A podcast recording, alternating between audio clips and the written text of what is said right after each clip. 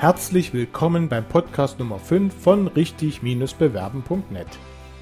Dieser Podcast besteht aus einem circa einstündigen Interview, das ich kürzlich mit dem Personalberater Jan Mehlich von der Personalagentur Computer Futures in Hamburg führen konnte.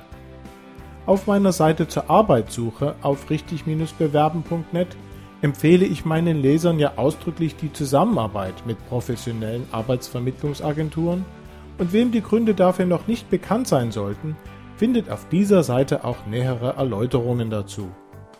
In diesem Interview geht es nun vor allem darum, wie moderne Personalagenturen konkret arbeiten, wer sie bezahlt, was man bei der Auswahl beachten sollte und wie man als Bewerber die Zusammenarbeit mit den Personalberatern optimal gestalten kann. Ich wünsche Ihnen viel Spaß beim Zuhören. Heute ist Mittwoch, der 9. Juli 2014 und ich freue mich, heute zu Gast bei Computer Futures in Hamburg sein zu dürfen. Mir gegenüber sitzt Jan Mehlich. Jan, du bist ein Senior Recruitment Consultant, so heißt das hier bei euch. Und ich würde dich bitten, zuerst ein paar Worte zu dir selbst, deinem Werdegang, fachlichen Schwerpunkten und natürlich auch Computer Futures zu sagen. Sehr gerne. Wie du bereits erwähnt hast, mein Name ist Jan Mehlich. Ich arbeite jetzt hier bei Computer Futures seit genau zwei Jahren. Bin hier zuständig für die Personalvermittlung in der Festanstellung, betreue da den IT-Bereich, Fokus des Open Source Bereiches, PHP Softwareentwicklung, habe da seit Start den Markt hier für Computer Futures im Hamburger Raum mit aufgebaut das heißt, wir verfolgen mit Computer Futures eine Spezialisierung im Branchenlevel, dass wir sagen, wir fokussieren uns auf, rein auf die IT und jeder Berater bei uns im Hause betreut auch einen Technologiezweig. Sprich, wir sehen uns da selber als Spezialisten in den einzelnen Bereichen. Das mache ich im Grunde genommen tagtäglich. Ich habe auf der einen Seite meine Kunden, auf der anderen Seite die Bewerber, die ich versuche von A bis Z zu betreuen und dann letztendlich ja den Deckel oder den passenden Deckel zum Topf zu finden. Wie sieht es aus? Mit wie vielen Leuten hat man da so ungefähr zu tun in so einer Rolle? Es ist unterschiedlich. Also ich denke, ich habe jetzt mittlerweile, seitdem ich hier aktiv bin, mit ungefähr 250 bis 300 Bewerbern gesprochen. Ähm, nicht alle davon direkt qualifiziert und nicht allen konnte ich direkt weiterhelfen, aufgrund dessen, dass wir uns auf Spezialisten fokussieren. Das heißt, das sind Bewerber, die in dem Rahmen auch schon einen gewissen, gewissen Erfahrungsgrad und auch eine gewisse Kompetenz mitbringen. Ja, vielleicht erzählen wir unseren Hörern zuerst einmal ein bisschen näher, was eine moderne Agentur für Personaldienstleistung wie Computer Futures ja eine ist, genau macht, was da eigentlich genau passiert und wer das auch bezahlt. Mhm, sehr gerne. Ähm, grundsätzlich ist es eine Full-Service-Betreuung. Das heißt, wir sagen, wir betreuen Kunden, aber auch Kandidaten von A bis Z. Sei es, dass wir auf Kandidatenseite qualifizieren, Lebensläufe checken, gucken, wo kann man eventuell was besser machen, sind Lücken vorhanden, warum sind dort Lücken vorhanden. Dann erstellen wir Profile mit solchen Kandidaten, die wir den Kunden wiederum vorstellen. Ähm, Wenn es dann zu einer Einladung kommt, terminieren wir ähm, Gespräche. Das heißt, wir machen die, auch die Terminkoordination läuft über unseren Tisch. Wir machen eine Vorbesprechung der Gespräche, eine Nachbesprechung der Gespräche, bis zum Schluss letztendlich es ins Eingemachte geht, Vertragsverhandlungen. Da stehen wir auch gerade für die Bewerber. Das heißt, man hat im Grunde genommen von A bis Z jemanden an seiner Seite, der sozusagen die Betreuung übernimmt. Mhm. Das betrifft ja jetzt den Bereich der ja, der Arbeitsvermittlung in erster Linie oder nennen wir es mal die Vermittlung der, von Arbeitskräften für Festanstellung. Computer Futures ist ja meines Wissens auch noch in anderen Bereichen tätig. Vielleicht nennen wir die hier der Vollständigkeitshalber. Sehr gerne. Wir fahren zweigleisig, sprich wir haben auch Berater, die sich aufs Projektgeschäft konzentrieren, Freiberufler. Da bieten wir sozusagen dem Kunden eine totale Lösung an. Ähm, zu einen ähm, die Kandidaten zur Festanstellung, sollten die nicht in kürzester Zeit gefunden werden, kann man halt einfach dieses Loch oder diesen Bedarf durch Freiberufler decken. Oder grundsätzlich, wenn mhm. Unternehmen interessiert einfach sind an Freiberuflern, ähm, decken wir das hier auch ab. Genauso wie bei uns in der Festanstellung gibt es halt auch im Bereich Freiberufler ähm, Spezialisten, Berater, die sich ausschließlich darum kümmern. Und das ist aber getrennt, das heißt, manche machen nur diesen einen Bereich und die anderen Kollegen machen den anderen. Ja? Genau, so von, vom Aufgabenspektrum her ist es ganz klar getrennt. Wir fahren aber insgesamt als Team. Das heißt, wir können Kunden dann sozusagen auf beiden Ebenen betreuen. Wie sieht es aus mit Zeitarbeit? Manche Agenturen haben ja auch so einen Zeitarbeitsbereich, wo sie Arbeitnehmer überlassen. Wie sieht es damit aus? Davon äh, nehmen wir grundsätzlich noch ein wenig Abstand, weil wir sagen, auf der einen Seite sind wir ähm, oder werden wir gesehen als Unterstützung des Recruitments. Das heißt, wir haben Kandidaten, die wir dann zur Festanstellung tatsächlich auch vermitteln. Der Kandidat schließt letztendlich einen Arbeitsvertrag mit dem gewünschten Unternehmen und auf Projektseite ist es ähnlich.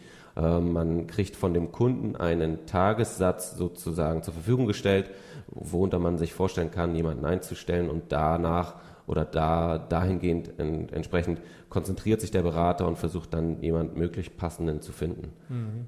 Ja, es hat sicherlich auch mit der Branche zu tun, denn Zeitarbeit im IT-Bereich ist ja eigentlich eher unüblich, soweit ich das übersehen kann, oder? das? das würde ich so bestätigen. Mhm. Ja, dadurch, dass wir ja auch sagen, wir bieten einen gewissen exklusiven Service an und wir, wir orientieren uns an Spezialisten, fällt das ja auch eher in Richtung komplette Übernahme seitens des Unternehmens, in der Festanstellung, aber auch im, im freiberuflichen Umfeld. Mhm. Wie sieht es denn aus mit der Bezahlung? Wer bezahlt denn hier eure Arbeit ganz genau? Das ist ganz klassisch. Wir schließen Verträge mit den Unternehmen, die uns sozusagen ähm, beauftragen, die uns einen offiziellen Suchauftrag stellen. Ähm, da gibt es vorher dann einen rechtlichen oder einen Rahmenvertrag, Vermittlungsvertrag, das heißt, die Kosten trägt ganz klar das Unternehmen und diese Kosten werden nachher fällig ähm, in zwei verschiedenen Modellen. Es gibt einmal das Modell des Direktsuchauftrags. Da trägt der Kunde bei Beginn des Suchauftrags ein Drittel der eigentlichen Provision im Vorwege sozusagen. Man, man teilt sich das Risiko im ersten Step. Mhm. Die zweite Variante ist ähm, erfolgsorientiert.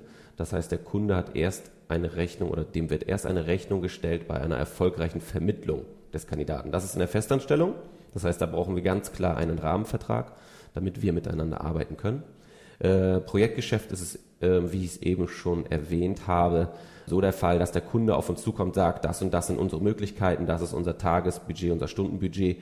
Wie sieht's aus? Haben Sie dort auf der Ebene dann jemanden, der für, für diesen Satz auch arbeitet? Mhm. So. Wichtig für unsere Hörer ist sicherlich an der Stelle nochmal explizit zu erwähnen, dass also für den Kandidaten, für die Bewerber, für die Arbeitnehmer also keinerlei Kosten entstehen, wenn sie mit so einer Agentur wie Computer Futures das ist zusammenarbeiten. Das ist korrekt, absolut. Da fällt keine, äh, wird keine Rechnung gestellt, da fallen keine Kosten auf. Das ist zu 100 Prozent kostenlos. Es ist eine Zusatzdienstleistung, die man auf Bewerberseite, Arbeitnehmerseite in Anspruch nehmen kann. Wie sieht das aus mit Spesen in diesem Zusammenhang, wenn also jemand äh, ja durch die vielleicht ein Telefoninterview mhm. schon ganz gut durch ist und äh, der Kunde jetzt näher interessiert ist, die Person kennenzulernen und dann muss man mal nach München fahren. Wer übernimmt denn da die Kosten? Muss man die dann als Bewerber selber tragen? Übernimmt das Computer Futures oder der Kunde? Wer, wer trägt die Kosten? Das ist unterschiedlich. Das ist von Kunde zu Kunde vor allem unterschiedlich. Es gibt viele Kunden oder ich sag mal 90 Prozent der Kunden, die tragen diese ähm, Fahrtkosten. Mhm. Sprich, in verschiedenen Modellen. Man legt das erstmal aus als Bewerber und kriegt es anschließend erstattet, unabhängig davon, ob das Gespräch positiv oder negativ ausgegangen ist. Computer Futures hat einen ja eine Klausel mit drin bei, seine, bei seiner Dienstleistung, dass man bis zu 50 Prozent der Reisekosten auch übernimmt, ähm, aber erst nach vorheriger Absprache, also wenn man sich wirklich darauf geeinigt hat, auch beidseitig. Das heißt also, wichtig wäre für die Kandidaten vielleicht in diesem Zusammenhang, dass sie daran denken sollten, vor einer Fahrt zu einem Kundenunternehmen dort die Sache klar mit der Agentur, in eurem Fall mit Computer Futures zu besprechen. Definitiv das zum einen, aber grundsätzlich gehört es zu unserem Service auch, dass wir Bewerber von außerhalb direkt darüber informieren, spielt der Kunde mit, übernimmt er die, die Fahrtkosten oder muss man sich etwas anderes überlegen. Vielleicht kannst du noch ein bisschen was dazu sagen, wieso Unternehmen eigentlich mit Arbeitsvermittlungsagenturen zusammenarbeiten und die Personalsuche nicht lieber selbst machen. Früher war das ja eigentlich gang und gäbe. Mhm. Und man muss ja auch überlegen, jetzt haben wir gerade über die Kosten gesprochen, dass die Unternehmen diese Dienstleistungen bezahlen müssen. Da stellt sich ja schon die Frage, warum haben die so ein Interesse, das zu nutzen und dafür ja auch eben Geld auszugeben. Das ist komplett richtig. Ähm, es gibt drei Punkte, die wir mal gerne in Erwägung ziehen. Das ist einmal der Faktor Zeit, einmal der Faktor Qualität und einmal der Faktor Kosten. Ähm, ich fange mit der Zeit an. Viele Unternehmen haben gar nicht die Zeit, sich um das Recruitment selber zu kümmern. Sprich, die Zeit aufzuwenden, vernünftige, vernünftiges Personal zu finden. Das ist ein Faktor. Das heißt, wir übernehmen in dem Rahmen diesen, diesen Zeitaufwand für Unternehmen. Sei es kleinere Unternehmen, mittelständische Unternehmen, wo der Geschäftsführer sich noch um das Recruitment kümmert, um die Einstellung. Man muss es sich so betrachten, die Zeit, die er aufwendet bei der Suche, könnte er sehr gut bei der beispielsweise Akquise neuer Projekte, neuer Kunden nutzen. Das heißt, das ist der Faktor Zeit. Mhm. Qualität ist ein wesentlicher Faktor. Viele Unternehmen haben nicht die Möglichkeiten, qualitative Bewerber zu erreichen durch Anzeige, durch eine Anzeige, durch ähm, ein eigenes Netzwerk. Sprich, da fehlt die passende Qualität, die momentan vielleicht gerade vonnöten ist. Kosten auch ein wesentlicher Faktor. Ich habe schon die Anzeigen angesprochen. Wir als Agentur oder grundsätzlich Personalagenturen haben ein gesondertes Anzeigenbudget, welches wir sozusagen für unsere Kunden nutzen können. Mhm. Das heißt, wir schalten Anzeigen auf den sechs bis sieben großen Jobportalen die einem mittelständischen oder einem kleinen Unternehmen extrem äh, auf dem Kostensektor nachher ähm, belastet werden. Das heißt, das sind so drei Faktoren, die definitiv schon den Mehrwert darstellen, mit einer Personalagentur zu arbeiten. Der wesentliche Faktor ist aber, dass wir momentan einen Fachkräftemangel haben, auch auf IT-Seite. Die Unternehmen haben Bedarf an Arbeitskräften, können diesen Bedarf aber nicht alleine decken, weil es gibt genügend Jobs, es gibt aber zu wenig Kandidaten, die diese Jobs füllen. Das heißt, wir sind jetzt auch, oder beziehungsweise unser Job hat sich dahingehend geändert, dass wir nicht nur reiner Zulieferer sind ja, von Bewerbern, sondern wir setzen unsere Kunden auch in Szene. Das heißt, wir vermarkten unsere Kunden, mit denen wir zusammenarbeiten. Wir versuchen sozusagen das Maximum an Informationen von den Kunden an die Bewerber weiterzugeben, sodass Bewerber auch ähm, das Interesse abseits einer normalen Anzeige Gewinn bei Kunden. Ja, ich erwähne auf meiner Website ja auch an mehreren Stellen, dass es ja nicht nur so ist, dass sich der Kandidat beim Unternehmen bewirbt, sondern dass es ja auch so ist, dass sich das Unternehmen bei dem Bewerber bewirbt und dass man einfach gucken muss, jeder für sich, beide Seiten, passen wir zusammen oder ist das nicht der Fall? Und dass es am Ende immer eine Partnerschaft auf Augenhöhe sein sollte, sein muss, damit das gut gehen kann und keine Bittstellerei des Arbeitnehmers, der dann dankbar sein soll, dass äh, er freundlicherweise jemand gefunden hat, der bereit ist, ihn einzustellen. Nein, es geht eigentlich darum, wirklich zusammenzuarbeiten. Und da gucken sich natürlich heutzutage die Bewerber auch die Unternehmen ganz genau an. Korrekt. Das ist genau so. Und ähm, wir versuchen natürlich unseren Teil dazu beizutragen, ähm, sprich, dass wir auf der einen Seite unsere Kunden, mit denen wir zusammenarbeiten, dass wir sie vernünftig vermarkten, dass wir sie vernünftig in Szene stellen. Was wir nicht machen, ist etwas versuchen, passend zu machen, was nicht passt. Ja, wir sehen halt, wir versuchen den Bewerber dahingehend zu unterstützen, dass wir herausfinden, was ist den Bewerbern wirklich wichtig bei einer neuen Position. Ja, wir bringen Bewerber dazu, sich einfach auch mal damit auseinanderzusetzen, weil viele Interessenten oder inaktive Suchende, die haben etwas gehört, da gibt es die Möglichkeit äh, einer neuen Position, haben sich aber noch nie richtig damit auseinandergesetzt, warum könnte eine neue Position eigentlich interessant für mich sein? Oder welche Faktoren muss ein neues Unternehmen mitbringen, damit es spannend für mhm. mich ist? wir leiten Bewerber sozusagen dazu, sich einfach mal mit der ganzen Situation im Vorwege auseinanderzusetzen und nicht erst nachträglich, nachdem man eventuell schon Prozesse angegangen ist, eventuell ein neues äh, Unternehmen oder beziehungsweise ein Angebot auf dem Tisch liegen hat und sich dann erst zu hinterfragen, was mache ich hier eigentlich? Weil das ist dann sozusagen das, das Worst-Case-Szenario, so nennen wir das hier immer ganz gerne bei uns, die Zeit, die man aufgewendet hat als Unternehmen, als Bewerber, aber auch wir als Berater, die ist sozusagen dann hin. Weil letztendlich, wenn man den Bewerber nicht vernünftig darauf vorbereitet hat, worauf es darauf ankommt, oder dass man sich einfach mal mit der Situation auseinandersetzt, dann ist diese Zeit halt einfach, die, die kommt nicht mehr zurück, die ist sozusagen verschwendet worden. Das versucht man im Vorwege auszumerzen, indem man einfach schon von Anfang an einfach eine offene, ehrliche Beziehung miteinander äh, führt, um zu schauen, okay, welche Steps müssen wir angehen, in welchen Bereichen könnte tatsächlich das Interesse des Bewerbers liegen. Bevor wir noch näher auf diese konkreten Tipps, die du für unsere Hörer parat hast, zur Zusammenarbeit mit Arbeitsvermittlungsagenturen näher eingehen, würde ich gerne noch einmal den Unterschied erklärt haben zwischen Arbeitsvermittlern und Headhuntern. Beide Begriffe werden ja relativ häufig gebraucht und da würde ich gerne mal im Namen unserer Hörer fragen, gibt es da einen Unterschied und wenn ja, worin liegt er? Es gibt einen wesentlichen Unterschied zwischen Arbeitsvermittlern und Headhuntern. Und äh, ich finde es wunderbar, dass ich hier die Chance bekomme, diesen Unterschied auch einfach mal aufzudecken. Ähm, weil es ist einmal auf Bewerberseite interessant und auch auf Kundenseite. Der Headhunter ist tatsächlich ein Headhunter.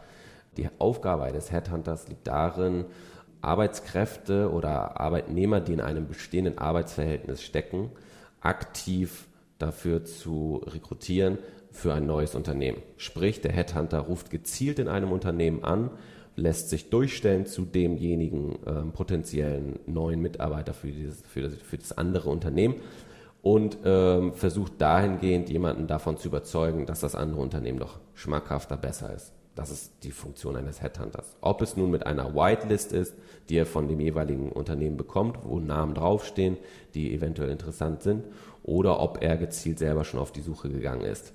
Das ist tatsächlich die Art und Weise oder die Herangehensweise von Headhuntern. Sie rufen gezielt ein Unternehmen an, lassen sich durchstellen und versuchen dann aktiv jemanden aus einem bestehenden Arbeitsverhältnis abzuwärmen. Arbeitsvermittler dagegen bewegen sich in dem Segment, dass sie zum einen aktiv Suchende in ihrem Portfolio aufnehmen, aber auch inaktiv Suchende. Ja, wir schreiben selber Anzeigen, darauf bewerben sich viele. Wir posten Statusmeldungen, sei es auf Xing, der Business-Plattform, sei es auf unserer eigenen Webseite, sodass wir schon ein großes Spektrum an Bewerbern damit erreichen. Natürlich gibt es bei uns auch Bewerber, die in einem festen Arbeitsverhältnis stecken. Bei uns ist es aber nicht so, dass wir aktiv direkt versuchen, ein Unternehmen schlechter oder das andere besser zu machen, sondern wir versuchen natürlich herauszufinden, könnte derjenige Interesse haben an einer neuen Position sei es mit einer Kontaktanfrage auf Xing, möchte man gerne ins Netzwerk mit aufgenommen werden, möchte man gerne via Newsletter über neue Optionen, neue Vakanzen mhm. informiert werden. Man bewegt sich da ein wenig in der Grauzone, muss man ganz ehrlich sagen. Wir sind nicht klassisch, dass wir sagen, wir sind aggressiv und versuchen jemanden irgendwo rauszuziehen. Nein, wir testen ab, wer könnte Interesse haben, wer hört sich was an. Weil wenn ein Bewerber Interesse hat und sich etwas anhören möchte, dann ist das völlig legitim, weil das ist dann sozusagen Arbeitnehmerrecht. Ja, er hat die Chance zu hören, was ist momentan auf dem Markt los. Genau. Mhm. Und ich vermute, Headhunter arbeiten dann wahrscheinlich auch eher gezielt im Bereich von Spezialisten, dem höheren Management und weniger so den ganz normalen Positionen. Das will ich gar nicht mit Ja oder Nein beantworten. Dafür reicht mein Erfahrungsschatz nicht aus. Ich kann es nur auf meine Branche gezielt mhm. beantworten, sprich IT-Spezialisten. Und da gibt es einfach Unterschiede von seiner, von der Auffassung seiner Aufgabe, von seiner Position. Und da ist es, glaube ich, unabhängig davon, ob es eine normale Position ist oder ob es gehobenes Management ist. Es geht einfach darum, wie gehe ich an die Geschichte heran? Gehe ich gezielt an, an Unternehmen ran und versuche da jemanden rauszukaufen? Die Problematik, die ich sehe, ist einfach der Hamburger Markt, der Hamburger Raum. Weil letztendlich ist Hamburg ein Dorf. Ähm, mhm. Wenn man einmal da den schlechten Ruf weg hat, ist es sehr schwierig, da aus dieser Situation wieder herauszukommen. Deswegen bin ich von meiner Seite aus immer sehr, sehr vorsichtig mit der Herangehensweise, bei Bewerbern, die noch in einem bestehenden Arbeitsverhältnis stecken. Aber würdest du so weit gehen zu sagen, also Headhunter oder das Headhunting ist grundsätzlich äh, eine fragwürdige Sache oder eine schlechte Sache oder wie siehst du das? Nein, es ist keine schlechte Sache, es ist auch keine fragwürdige Sache. Es ist immer eine Frage, wie langfristig ist die Geschichte dann, wie langfristig ist diese Zusammenarbeit dann mit bestehenden Kunden, Partnern. Ähm, was wir uns hier bei Computer Futures ganz stark auf die Fahne geschrieben haben oder was eine unserer Philosophien ist, ist Nachhaltigkeit. Wir wollen gerne langfristig mit Kunden zusammenarbeiten. Wir wollen langfristig deren Recruitment übernehmen und ähm, nicht die Masse an Kunden haben, die wir betreuen, sondern eine, eine, eine, verringerte Auswahl, eine gezielte Auswahl an spannenden, attraktiven Kunden, die uns halt nicht nur als Zulieferer sehen, sondern die uns im Grunde genommen wie ein Partner behandeln, die den Mehrwert sehen, die wissen, inwiefern wir tatsächlich Vorteile bringen und ähm, welche Arbeit wir denen abnehmen. Deswegen ist das eher so die Geschichte, wie ich sie verfolgen würde. Mhm. Also es geht am Ende eigentlich nicht um Begrifflichkeiten, sondern es geht darum, wie nachhaltig jemand in diesem Bereich arbeitet und wie ernst er seine Partner auf den beiden Seiten, Kundenseite beziehungsweise dann auch auf der Kandidatenseite nimmt. Genau. Das Wesentliche ist ja einfach, wie bringt man zwei Parteien zueinander? Zwei Parteien bringt man zueinander, indem man erfährt, was die einzelnen Parteien tatsächlich wollen. Und diese Information über ein Unternehmen zu bekommen, ist der schwierigste Part unseres Jobs. Weil viele Unternehmen sehen uns eher noch als klassischer Zulieferer oder das sind ja nur hohe Kosten. Wir sind so ein bisschen verrufen wie der Makler, der nur eine Unterschrift drunter setzt und schon kriegt er drei Kaltmieten gezahlt. Mhm. Wir wollen Kunden davon überzeugen, beziehungsweise wir wollen ihnen darstellen, was, was beinhaltet eigentlich unseren Service. So, dadurch, dass Sie nachher das Verständnis dafür haben, können wir das Maximum Information generieren und auch diesen Mehrwert schaffen für die Bewerber letztendlich. Das bringt mich zu meiner nächsten Frage, nämlich welche Vorteile hat denn die Zusammenarbeit mit so einer Agentur für jemanden, der eine neue Stelle sucht? Du bist ja schon auf die Vorteile für das Unternehmen, also für eure Kunden eingegangen. Wie sieht denn das aus? Warum sollte jemand, der sich beruflich verändern möchte, mit einer guten, natürlich einer guten Agentur zusammenarbeiten? Es gibt zwei, drei wesentliche Punkte. Zum einen haben wir den Kontakt mit den direkten Entscheidern bei den Unternehmen. Ja, Bewerber, die mit uns zusammenarbeiten, die werden nicht erstmal auf einem Tisch beim Personalwesen landen oder auf jeden Fall nicht in der, in der Masse von, von Bewerbungen eventuell untergehen ein wesentlicher Faktor. Das heißt, wir haben den direkten Entscheider, wir wissen ganz genau, was will der Entscheider, was will das Unternehmen, das, was können wir ihm bieten. Das ist ein wesentlicher Punkt. Der zweite wesentliche Punkt ist, wir haben eine viel größere Reichweite. Wir haben bestehende Kunden, die vielleicht gar nicht so aktiv sind auf Jobbörsen, trotzdem suchen. Das heißt, die haben wir auch in unserem Portfolio. Wir bieten, wie ich anfänglich schon erwähnt habe, den Bewerbern halt diesen kompletten Service an. Da ist auch viel Coaching gefragt. Bewerbungsgespräche. Es gibt oftmals Bewerber, die hatten in ihrem Leben vielleicht ein Bewerbungsgespräch. Wie verhalte ich mich richtig? Ja, wie, wie kleide ich mich bei einem Bewerbungsgespräch?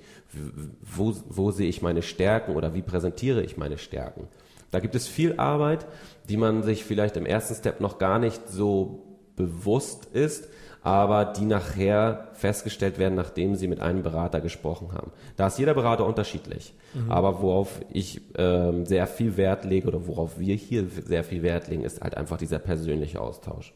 Wir sitzen hier am neuen Wall, wir können, wir sind repräsentativ, wir können oder wir nehmen uns die Zeit, uns ähm, mit den Bewerbern auch persönlich zu treffen, dass man einfach mal auch diesen persönlichen Austausch pflegt, dass der Gegenüber weiß, okay, wer ist der Herr Mehlich eigentlich? Ist das nur jemand, der mit mir telefoniert und mir irgendwelche Angebote vorlegt? Oder ist das wirklich jemand, mit dem man vielleicht auch ein Bier trinken gehen könnte nachträglich? Ja, nur so schafft man dieses Vertrauensverhältnis, eine Vertrauensbasis. Nur so ist es möglich, ein bestmögliches Ziel zu erzielen. Gut, die Vorteile liegen also dann sowohl in der erweiterten Reichweite, man macht es sich damit deutlich einfacher, mehr Unternehmen erreichen zu können oder zumindest potenziell erreichen zu können. Und man hat auch noch den Vorteil, dass man nicht alles alleine machen muss, sondern dass man jemanden hat, der einem etwas beisteht, Tipps gibt, einen vor Fehlern warnt und einfach etwas begleitet während dieses ganzen Prozesses. Genau. Jetzt haben unsere Hörer erfahren, welche Vorteile es hat, mit einer Arbeitsvermittlungsagentur zusammenzuarbeiten. Wie sieht es denn aus? Wie findet man denn eigentlich eine passende Agentur für das eigene Anliegen? Mm, ich denke, man kann die Chance nutzen und auf sämtlichen Jobportalen auch fündig zu werden.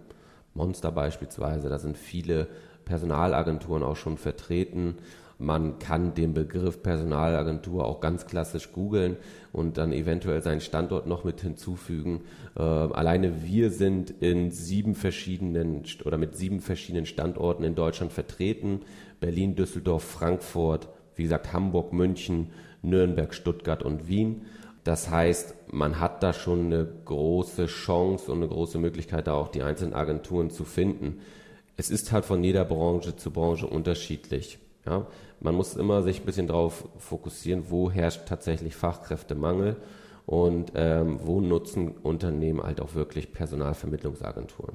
Je nach Branche gibt es ja auch unterschiedliche Spezialisierungen auf Seiten der Agenturen. Und von daher ist es ja sicherlich sinnvoll, erstmal zu gucken, bevor man sich irgendwo bewirbt bzw. Kontakt aufnimmt, zu gucken, was machen die eigentlich genau und passen die zu meinem beruflichen Profil bzw. zu meinen beruflichen Interessen? Definitiv. Das sollte man im ersten, in erster Instanz immer machen, zu schauen, wo ist der Schwerpunkt einer Agentur. Was von meiner Seite aus ratsam ist, sich Agenturen zu suchen, die sich spezialisiert haben auf einen bestimmten Bereich, wie wir es gemacht haben. Wir haben uns auf die IT spezialisiert. Das heißt, da haben wir in dem Rahmen auch die Kompetenz, die richtigen Kunden und auch auf fachlicher Ebene das Beraterpotenzial, um halt Bewerbern auch dann im Bewerbungsprozess äh, tatkräftig unter die Arme zu greifen. Es gibt viele Agenturen, die sehr breit aufgestellt sind, sprich, die haben vielleicht nicht nur den Fokus auf IT, sondern machen auch gleichzeitig noch was im Finanzwesen und so weiter und so fort. Da könnte man eventuell als Bewerber letztendlich untergehen. Muss nicht der Fall sein, aber ich glaube, ratsamer ist es einfach, sich Agenturen rauszusuchen, die sich auf irgendeinen Bereich spezialisiert haben. Und das bekommt man sicherlich ausreichend vermittelt, indem man mal auf die Website dieser Agenturen guckt? Definitiv. Ähm, man hat halt im Grunde genommen die Webseiten auch auf unserer Ebene dafür genutzt, um halt auch ein wenig Marketing zu machen. Äh, man hat jetzt mittlerweile die Webseiten auch so weit gestaltet und so weit ja, mit Innovation bestückt, dass es halt nutzerfreundlich ist und dass man direkt vom ersten Step erkennt, okay, in welchem Bereich sind Sie tätig, wie können Sie mir da direkt weiterhelfen. Sollte man sich besser bei vielen Agenturen bekannt machen oder lieber gezielt auswählen? Mm, sehr interessante Frage. Ähm, wenn man sich auf eine Region bezieht, dann muss ganz klar im Fokus stehen, wir fischen alle im gleichen Teich. Das heißt, es macht sicherlich Sinn, sich einen, zwei Berater zu holen, aber ich würde es oder ich würde davon abraten, das zu sehr zu erhöhen, weil letztendlich besteht immer eine Gefahr, äh, einer Doppelvorstellung. Mhm. Sprich, wir haben, man arbeitet als Bewerber mit zwei Beratern zusammen beide Berater betreuen dasselbe Unternehmen. So. Ähm, je nachdem, wie ehrlich und offen die Kommunikation zwischen Berater und Bewerber ist, kann es auch mal der Fall sein, dass ein Berater das Profil vorstellt und der andere Berater hat das Profil auch vorgestellt. Ja, das sieht unprofessionell aus auf Agenturebene, aber auch auf Bewerberebene im schlechtmöglichsten Fall dann auch noch mit verschiedenen Wunschgehältern. Gab es schon einige Geschichten, mhm. die dann zurück auf Einkommen, auf den Berater, aber auch auf den Kandidaten. Das heißt, es ist natürlich sinnvoll, parallel zu fahren, dass man halt seine persönliche Reichweite erhöht, ähm, aber alles in Maßen. Ich würde eher dazu raten, sich den Berater des Vertrauens zu suchen, wo man halt wirklich sagt, der Nasenfaktor stimmt, die, der Sympathiefaktor ist gegeben und man fühlt sich dort aufgehoben weil letztendlich ist es ja oder das Ziel sollte sein, als Bewerber den bestmöglich passenden Job zu finden. So, und der Berater sollte als Unterstützung dienen und nicht als Leiter in eine gewisse Richtung, sondern er soll einfach nur begleitend beraten und äh, jemanden dazu bringen, sich einfach grundsätzlich Gedanken zu machen und sich mit der Situation auseinanderzusetzen. Mhm. Was passiert denn eigentlich in so einer Situation, wenn man als Bewerber von unterschiedlichen Seiten zweimal oder sogar überhaupt mehrfach vorgestellt wird? Wie geht denn dann der Kunde bzw. auch die Agenturen mit so einer Situation um? Mhm. Ich würde das gerne anders beantworten, die Frage. Es geht halt darum, jede Branche hat schwarze Schafe. Ja, auch gerade im, im Personalwesen oder im Arbeitsvermittlungsagenturwesen gibt es auch schwarze Schafe. Was wir grundsätzlich machen, ist mit Bewerber, mit denen wir zusammenarbeiten, die bereiten wir oder die informieren wir über Kunden, wo wir das Interesse hegen, sie vorzustellen. Ja, man spricht dann ganz offen darüber, das ist Kunde XY, wie sieht's aus, könnten Sie sich das vorstellen, wollen Sie von uns dort vorgestellt werden? Ja oder nein? Es gibt aber auch Agenturen, die sich diesen Step sparen. Sprich, die stellen solche Profile von Bewerbern einfach ungefragt vor. Hat das Problem, der Kandidat weiß das eventuell gar nicht, dass er da schon vorgestellt wurde. Man hausiert mit Daten, ja, weil das sind dann öffentlich zugängliche Daten. Und die Problematik ist dann ganz klar, okay, welche Agentur hat jetzt den Bewerber zuerst vorgestellt? Das ist das Problem auf der, auf der Unternehmensseite, wobei das ganz klar geregelt ist. Das ist tatsächlich sogar niedergeschrieben ähm, im BGB, fällt so ein bisschen in dieses Maklergesetz hinein, ähm, was dahingehend sich darauf beruft, aufgrund welcher Maklertätigkeiten jemand zum Interview eingeladen wird. Der Makler, Bewerber, äh, Berater hat nachher das Anrecht auf Provision. Zudem wird immer noch der Bewerber mit ins Boot geholt. Sprich, in dieser Situation oder in diesem Beispiel, was ich genannt habe, ich habe den Bewerber darüber informiert, dass Kunde XY ihn gerne kennenlernen möchte und ich ihn da gerne vorstellen würde. Die Agentur, die das nicht getan hat, zieht da in dem Rahmen auch den kürzeren, weil der Kandidat merkt, okay, das Vertrauen ist eher bei mir als Berater als bei dem anderen weil ich halt wirklich offen und ehrlich darüber gesprochen habe. Es gibt immer eine Lösung des Problems, ist natürlich ein Mehraufwand. Grundsätzlich ist es also so, dass eigentlich derjenige, der den Kandidaten zuerst vorgestellt hat, dann auch Anrecht auf die Profession hat, sollte es zu einem Arbeitsverhältnis kommen mit dem Kandidaten. Aber das hängt auch vom Kandidaten ab, wenn der sagt, nee, der hat mich hier einer vorgestellt, ich habe das gar nicht autorisiert, ich habe jemand ganz anderes autorisiert, das zu tun, dann würde das schon auch den, den Ausschlag geben dafür. Ja, genau. Es geht dann so ein bisschen in die Exklusivität, Kandidatenexklusivität, dass man den Kandidaten mit auf seiner Seite hat aufgrund der vorgeleisteten Arbeit und dass der Kandidat dem Kunden nochmal mitteilt, dass man im Grunde genommen nur aufgrund der Tätigkeiten von Herrn Mehlich gerne bei Firma XY vorgestellt werden wollte. Das Problem, was das Problem, was ich grundsätzlich dabei sehe, ist, dass es grundsätzlich bei, bei solchen Situationen auf dem Rücken des Kandidaten ausgetragen wird. Finde ich mhm. persönlich sehr schade, ist der Markt. Ja, dadurch, wenn man, wenn man mehrere Agenturen hat, die sich im Hamburger Raum äh, rumtreiben, ist es klar, kandidatengetriebener Markt. Wir haben vielleicht äh, eine Handvoll Kandidaten, die wir zu den Kunden schicken können und da hängen mehrere Berater dran. Es geht halt darum, dann halt einen Bewerber davon zu überzeugen oder halt einfach einen Bewerber von seiner Ehrlichkeit und von, sein, von seiner Professionalität ähm, zu überzeugen, dass er weiß, bei Herrn Mehlich oder grundsätzlich bei Beratern, bei Computer Futures ist man gut aufgehoben. Ja, und ich verstehe das jetzt auch so, dass man seine Chancen damit ja als Bewerber auch nicht erhöht, sondern eher die Wahrscheinlichkeit fördert, dass das weitere Vorgehen etwas schwieriger wird, als wenn man klar gesagt hätte, okay, ich arbeite hier mit diesen Agenturen zusammen und passe aber auch auf, dass ich für eine ganz konkrete Stelle jeweils nur einmal vorgestellt werde und äh, nicht mehrfach im Rahmen dessen, wie ich das selber auch beeinflussen kann. Ja, so sieht's aus. Also das ist tatsächlich der Fall, dass man halt einfach die, die Gefahr minimiert der Doppelvorstellung.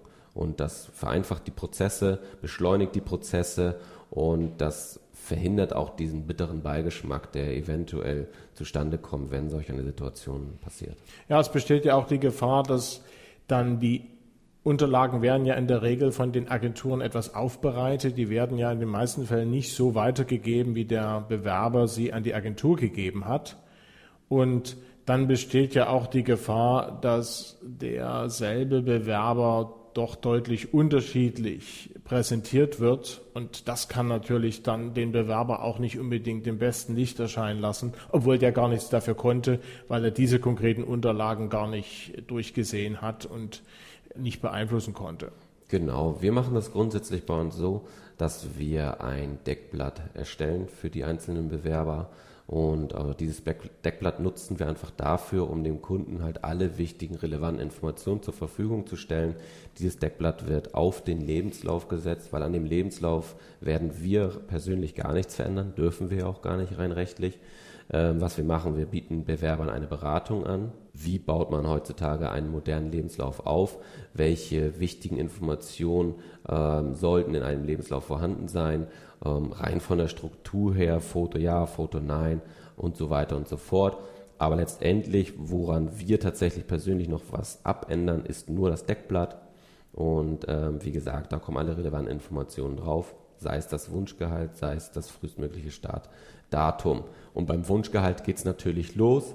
Wenn man von verschiedenen Unternehmen vorgestellt wird zu verschiedenen Wunschgehältern, wirkt das auch schon negativ, ganz mhm. klar.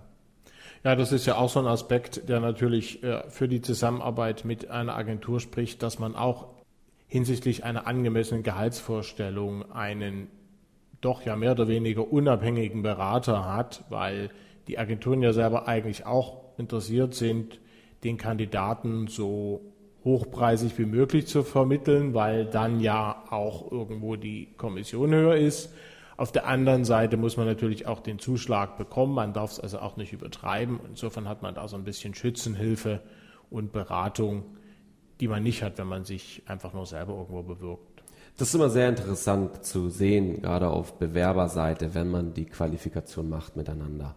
Ähm, die Gehaltsfrage ist immer eine der schwierigsten Fragen, weil Leute natürlich im ersten Step denken, wir wollen sie drücken.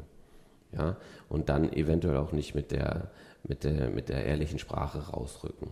Ist ja nicht der Fall.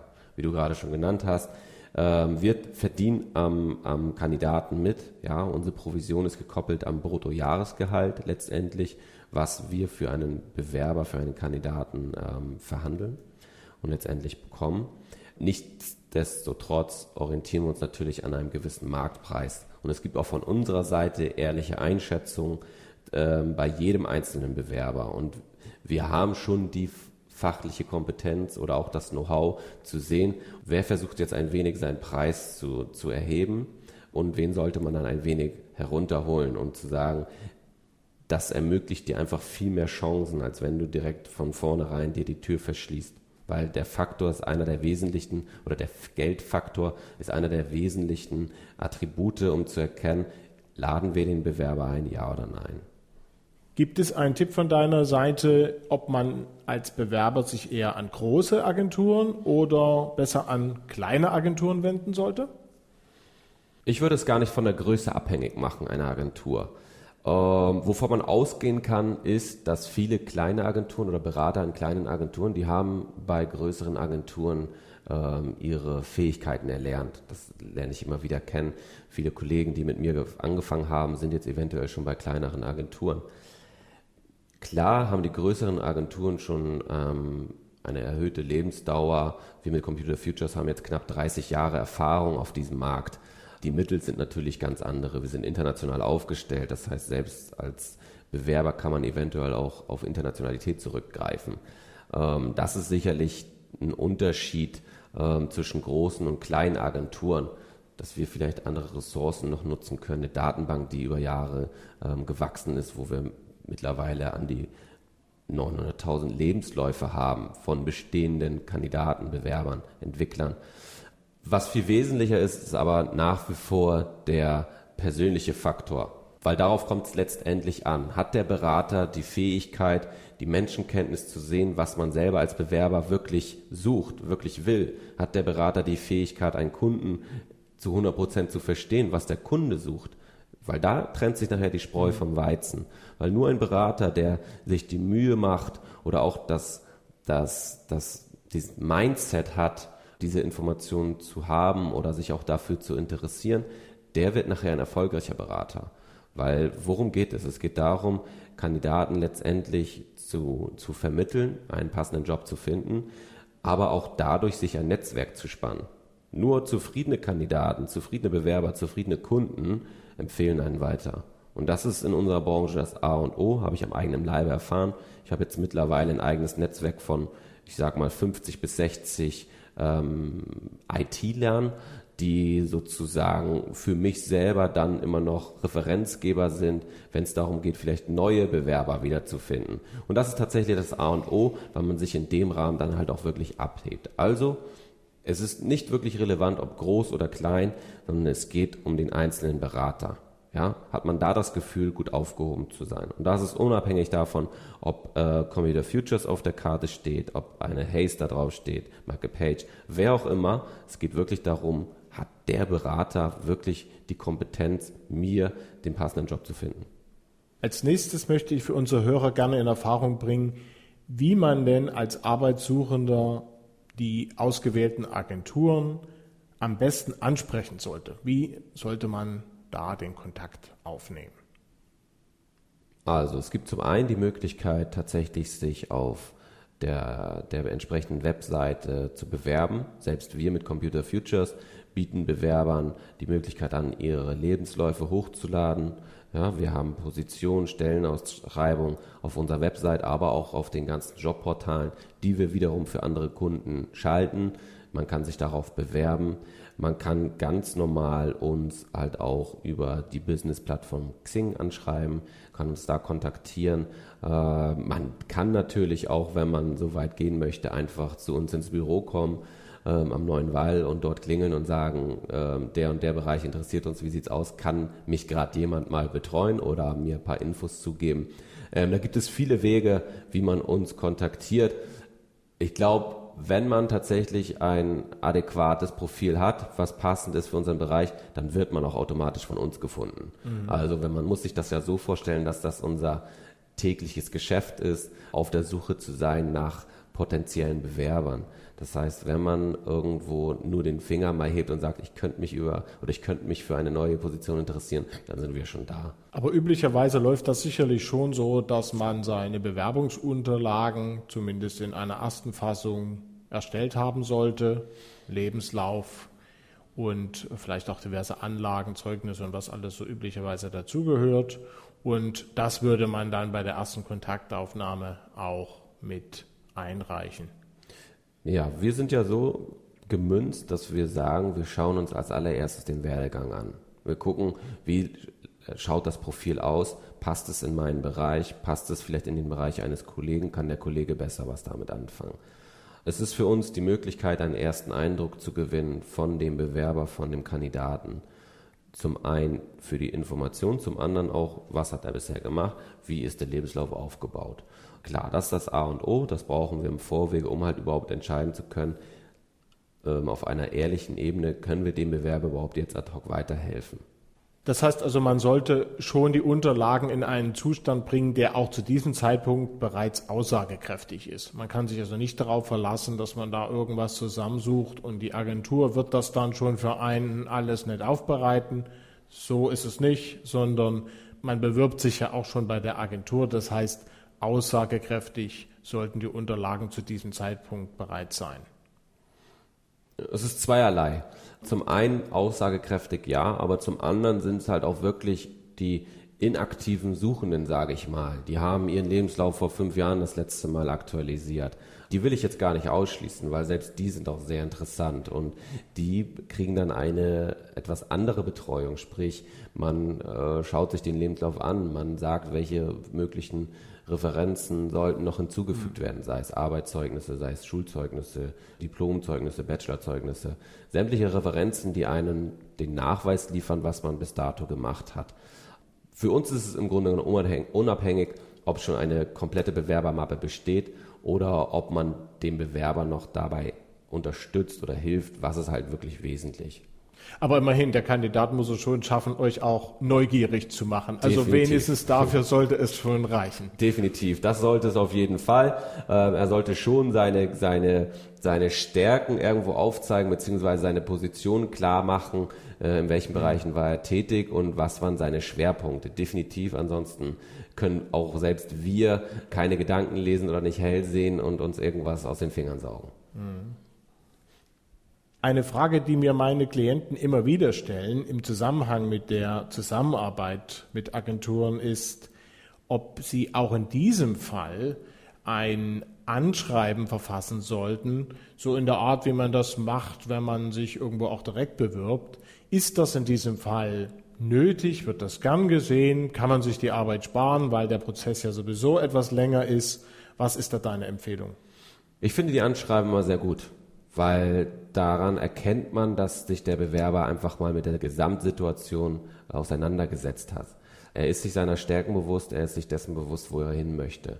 Man kann dieses Anschreiben immer ganz gut nutzen für unsere eigenen Deckblätter, die wir für Kunden erstellen, mhm. weil da gibt es auch einen Part der relevanten Erfahrung. Und äh, es gibt nichts Besseres als etwas Vorformuliertes von dem eigentlichen Bewerber. Bevor ich mir irgendwas ausdenke, nutze ich lieber etwas wie oder von dem, wie sich der Bewerber tatsächlich irgendwo vermarkten würde. Definitiv, ich würde es jedem raten, äh, weil das eröffnet uns einfach die Möglichkeit zu schauen, okay, in die und die Richtung ist es, die und die Erfahrung bringt damit. Hm. Also es ist eigentlich dann gleiche Situation wie beim Lebenslauf in den anderen Unterlagen auch es muss nicht gleich perfekt sein, aber es macht schon Sinn, wenn man da ein bisschen was formuliert, was man eigentlich will und äh, was man für die gewünschte Stelle dann auch mitbringt. Genau, es ist einfach dahingehend, dass man an der Oberfläche kratzt mit dem Anschreiben, mit dem, mit dem fertigen, mit der fertigen Bewerbungsmappe.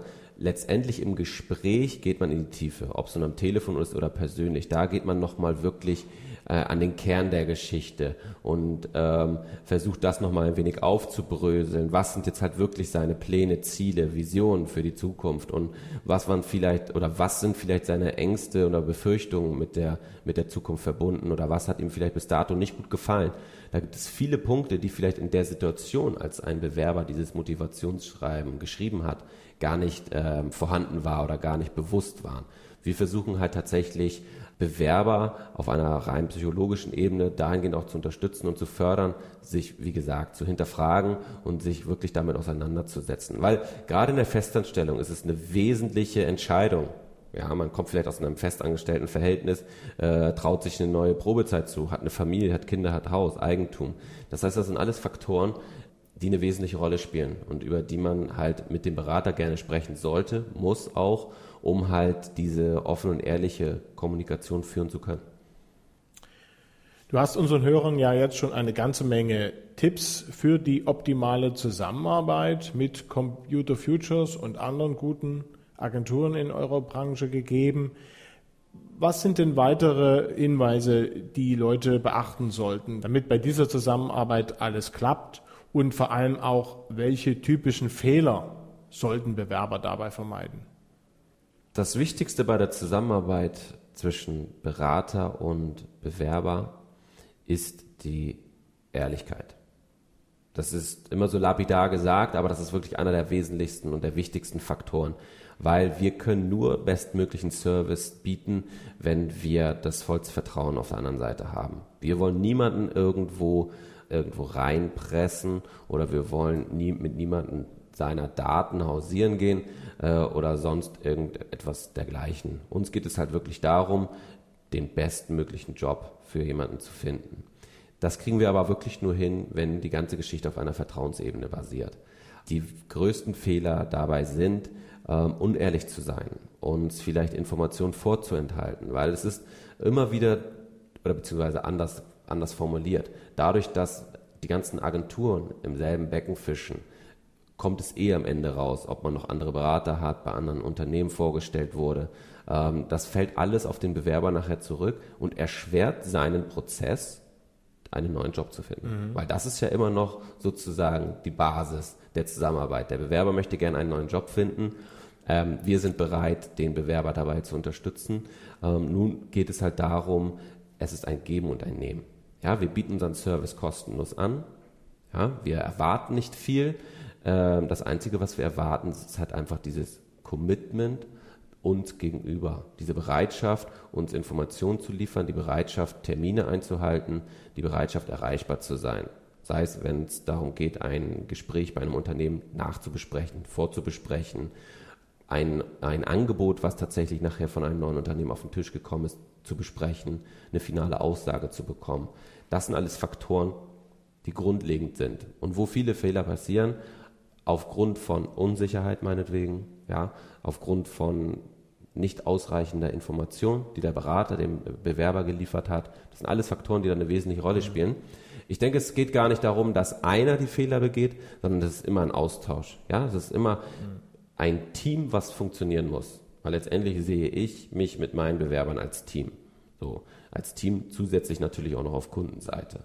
Und ähm, da geht es einfach wirklich darum, Ehrlichkeit, offene und ehrliche Kommunikation, Transparenz zu schaffen, den Berater darüber zu informieren, sei es auf privater Ebene ist irgendwas passiert, sei es ein anderer Job ist noch interessant reingekommen, so dass man wirklich merkt, okay, man wird als Berater ernst genommen und ist nicht nur einer von vielen, weil somit steigern wir oder geben wir auch noch mehr von dem, was wir schon zu geben bereit sind, wenn man einfach mal dieses, dieses Vertrauen spürt.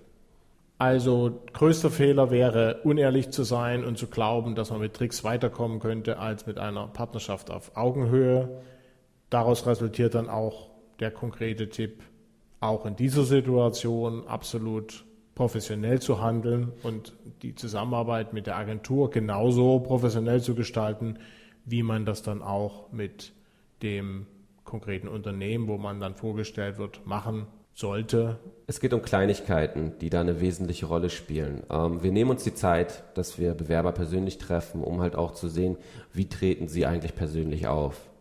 Wie ist deren, wie ist deren Außenerscheinung? Ja, sitzt man gerade? Kann man sich vernünftig artikulieren? Sieht man gepflegt aus? Alles wesentliche Faktoren sind Kleinigkeiten, aber in der Summe sehr relevant.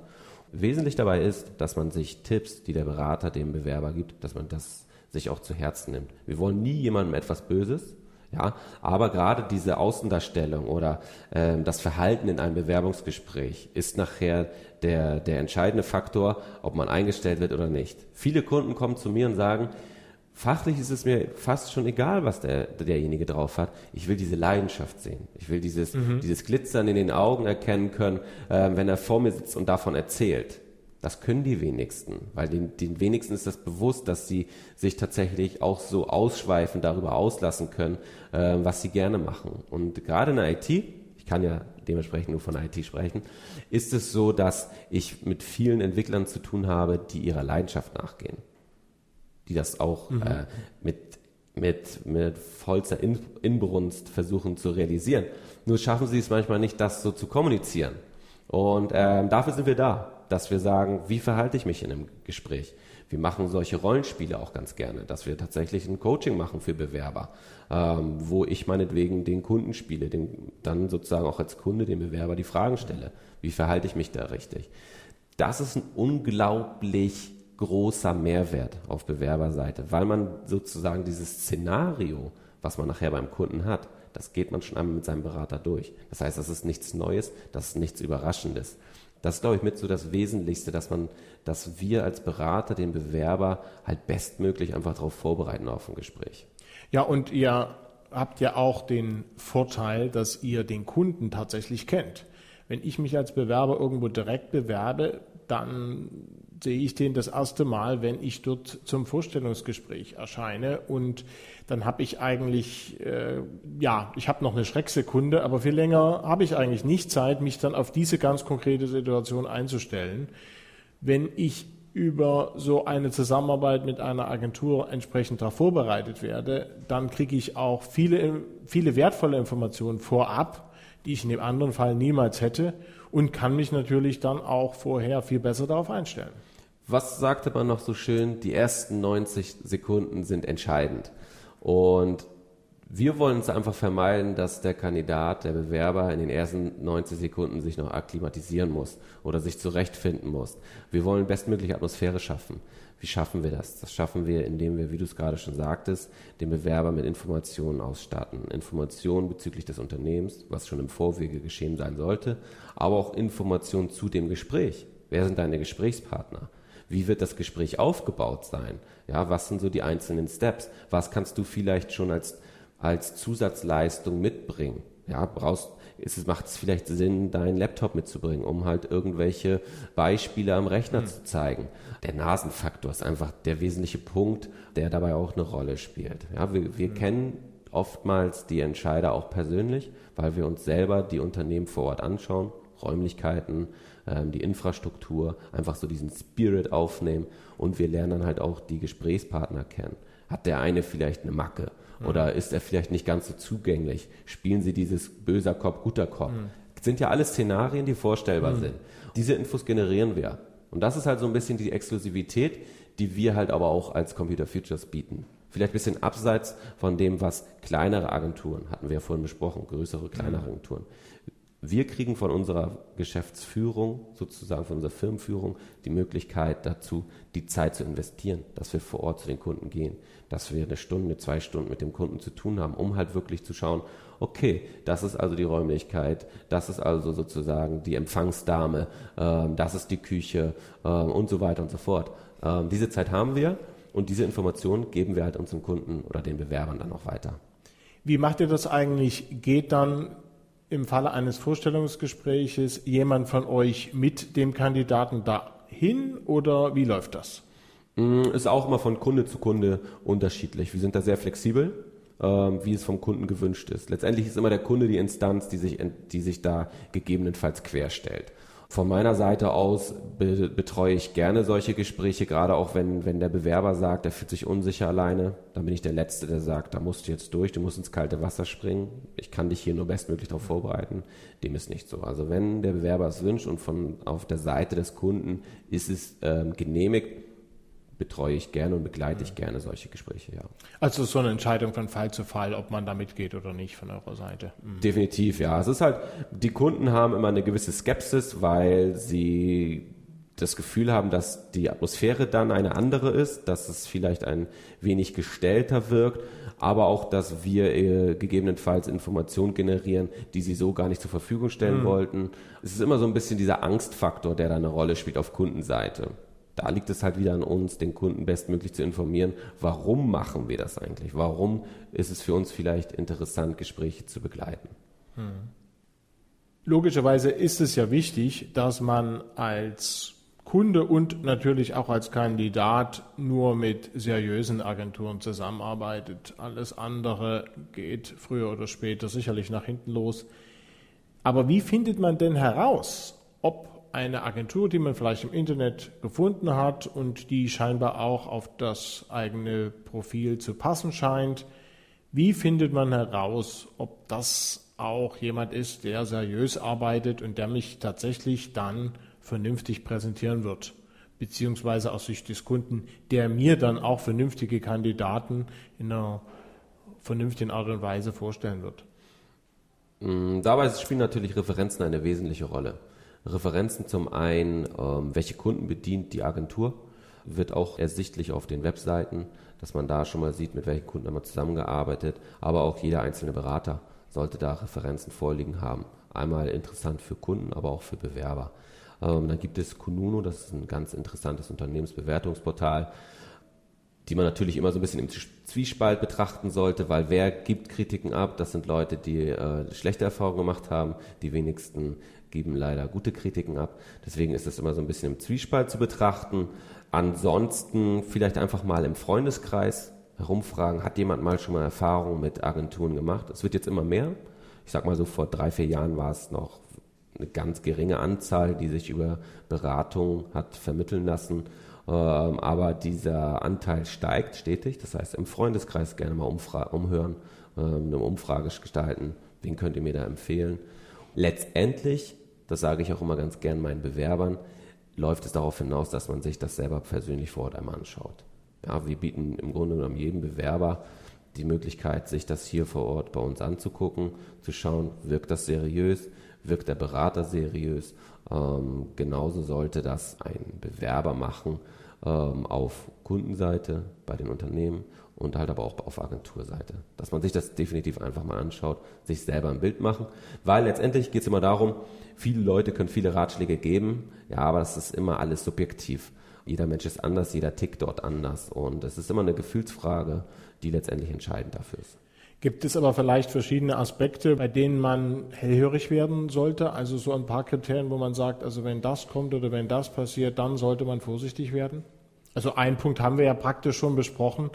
Das wäre ja in dem Moment, wo eine Agentur den Kandidaten nach Geld fragen würde für eine versprochene oder angedeutete Vermittlung.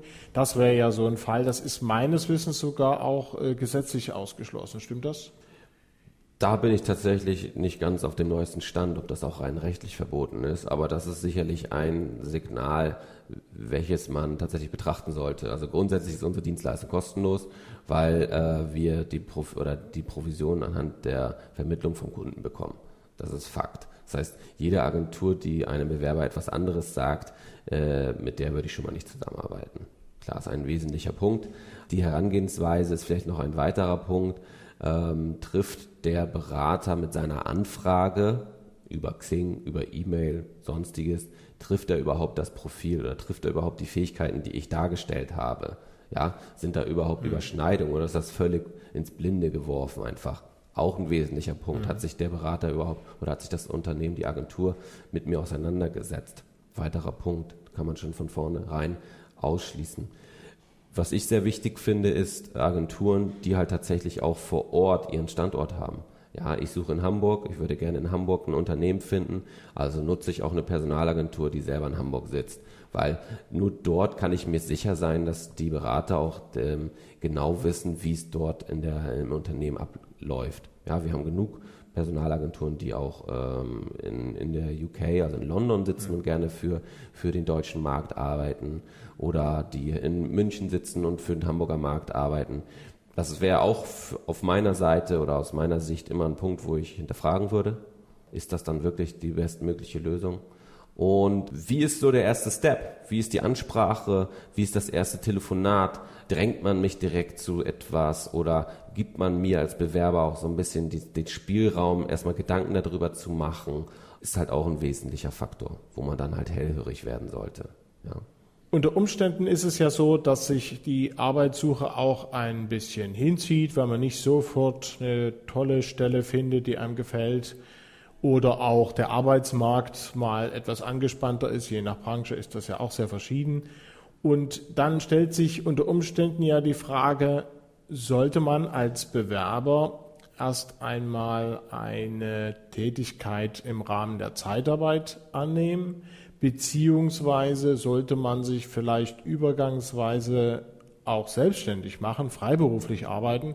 Gerade im IT-Bereich ist das ja sehr einfach möglich. Da kann man ja auch als Softwareentwickler freiberuflich tätig sein, ohne dass man da besondere Rahmenbedingungen schaffen muss.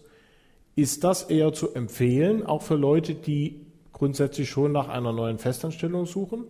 Oder in welchen Fällen ist das eher nicht so gut? Ich würde das so beantworten. Grundsätzlich, wenn man attraktive Bewerber hat, die sich dazu entschließen, mit uns zusammenzuarbeiten, dann haben wir grundsätzlich in meinem Fall eine Spanne von drei bis vier Wochen. Da werden wir für denjenigen eine neue Position finden. Das hört sich jetzt nach, danach an, als würde ich mich aus dem Fenster hängen, ist halt auf Erfahrung basierend.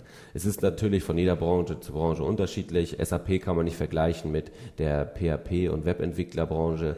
Das ist zum einen die Geschichte. Es ist immer die, der, die Frage, welcher Zeithorizont wird betrachtet. Wenn wir über drei, vier Wochen sprechen und derjenige ist eh noch in einer Festanstellung, dann brauchen wir die Frage ja gar nicht stellen, weil dann ist ja ein Projektgeschäft oder Zeitarbeit ja gar nicht relevant.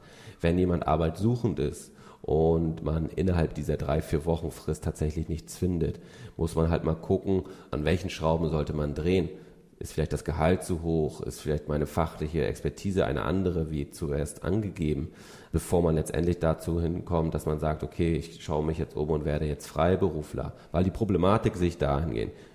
Entweder man ist Freiberufler oder man ist Festangestellter, weil das sind ja zwei verschiedene Paar Charaktere. Freiberufler muss auch Akquise übernehmen, sprich, er muss sich selber Projekte an Land ziehen. Er muss bereit sein, auch mal den Standort zu wechseln, um halt tatsächlich interessante Projekte zu bekommen.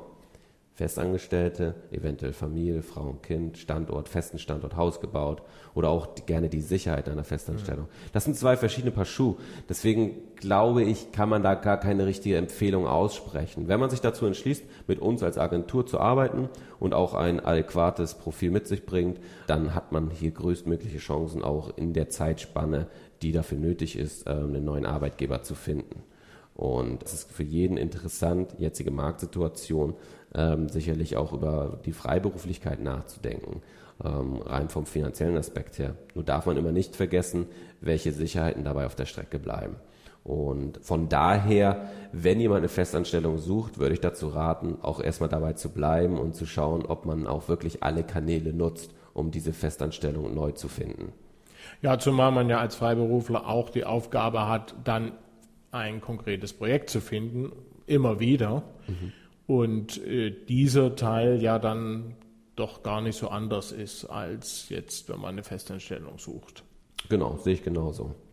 Aber wie ist das nochmal zur Zeitarbeit? Es gibt ja Branchen, da passt die Zeitarbeit besser als jetzt im IT-Bereich, wo es eher nicht so üblich ist. Hm. Zum Beispiel bei äh, kaufmännisch ausgebildeten Kräften, Sekretärinnen und, und solchen Sachen. Da ist es ja je nachdem, wo man wohnt und je nach der Wirtschaftssituation auch manchmal ein bisschen schwierig, was zu bekommen. Vielleicht ist man auch Wiedereinsteiger und hat auch nicht so den ganz idealen Lebenslauf. Ist das dann eine gute Idee zu sagen, Zeitarbeit kann ich sofort beginnen, da komme ich auch ein bisschen rum, ich äh, bin nicht arbeitslos, ich arbeite schon wieder, ich verdiene Geld und äh, komme ja auch in unterschiedliche Unternehmen dadurch rein und kann mich umsehen und vielleicht auch dadurch jemanden überzeugen, der mich sonst, wenn ich da nur zum Bewerbungsgespräch hingegangen wäre, vielleicht nicht sofort genommen hätte. Ja, da würde ich gerne ein bisschen die persönliche Meinung mit einfließen lassen, weil rein von der Materie Zeitarbeit, da fehlt mir jetzt das, das kompetente Wissen, mhm. weil letztendlich betreuen wir hier nur die Festanstellung oder halt Projektgeschäft. Wir machen ja keine Arbeitnehmerüberlassung, aber auch mhm. keine Zeitarbeit. Die Problematik bei der Zeitarbeit ist einfach die Befristung. Man ist auf einem bestimmten Zeitraum an einen Kunden gebunden, hat aber nicht die langfristige Sicherheit. Fällt bei uns nicht so zu, zutage, weil wir uns halt äh, ja, mit Spezialisten beschäftigen, wo halt Unternehmen äh, im besten Fall gewillt sind, eine, eine horrende Summe an Provision zu zahlen. Horrend gar nicht im Negativen, sondern einfach, es ist ein größerer Batzen an Geld. Von daher, klar, wenn wir uns im unteren Management befinden oder in, in mittelständischen Unternehmen, Facharbeiter, dann ist, macht es sicherlich Sinn, auch die Zeitarbeit in Anspruch zu nehmen, bevor man gar nichts macht. Weil letztendlich versucht man ja auch immer einen roten Faden im Lebenslauf darzustellen und jede Lücke muss argumentiert werden. Und da gibt es die meisten Probleme. Wenn man einmal raus ist aus der Arbeitswelt, ist es sehr, sehr schwer heutzutage auch den Einstieg wiederzufinden. Von daher definitiv eine Option. Ob es die beste Option ist, wage ich zu bezweifeln, möchte ich aber auch gar nicht viel weiter bewerten. Ja, dann ganz herzlichen Dank, Jan, für dieses ausführliche und sehr informative Interview und ich hoffe natürlich, dass es auch unseren Hörern bei ihrer Arbeitssuche und ihren Bewerbungen etwas weiterhilft. Ja, auch ich bedanke mich von meiner Seite recht herzlich, bedanke mich dafür, diese Plattform bekommen zu haben, um ein wenig Licht ins Dunkle zu bringen, was das Personalwesen bzw. die Arbeitsvermittlungsagenturen betrifft und hoffe, dass ich den Zuhörern auf jeden Fall ein wenig Informationen liefern konnte. Vielen Dank dafür. Das war mein Gespräch mit dem Senior Recruitment Consultant Jan Mehlich von der Personalagentur Computer Futures. Die Website dieser Agentur finden Sie übrigens unter der Adresse www.computerfutures.com computerfutures.de. Computer Futures schreibt sich als ein Wort ohne Bindestrich. Wer sich gerne an Herrn Mehlich direkt wenden möchte, erreicht ihn unter der E-Mail-Adresse j.mehlich, Mehlich schreibt sich M E wie Emil, L I C H, at computerfutures.de beziehungsweise auch telefonisch in Hamburg unter 040 360 06 1010. Ich hoffe, es hat Ihnen Spaß gemacht zuzuhören und wünsche Ihnen für Ihre Arbeitssuche bzw. Ihre Bewerbung viel Erfolg. Bis zum nächsten Mal, Ihr Michael Kaiser.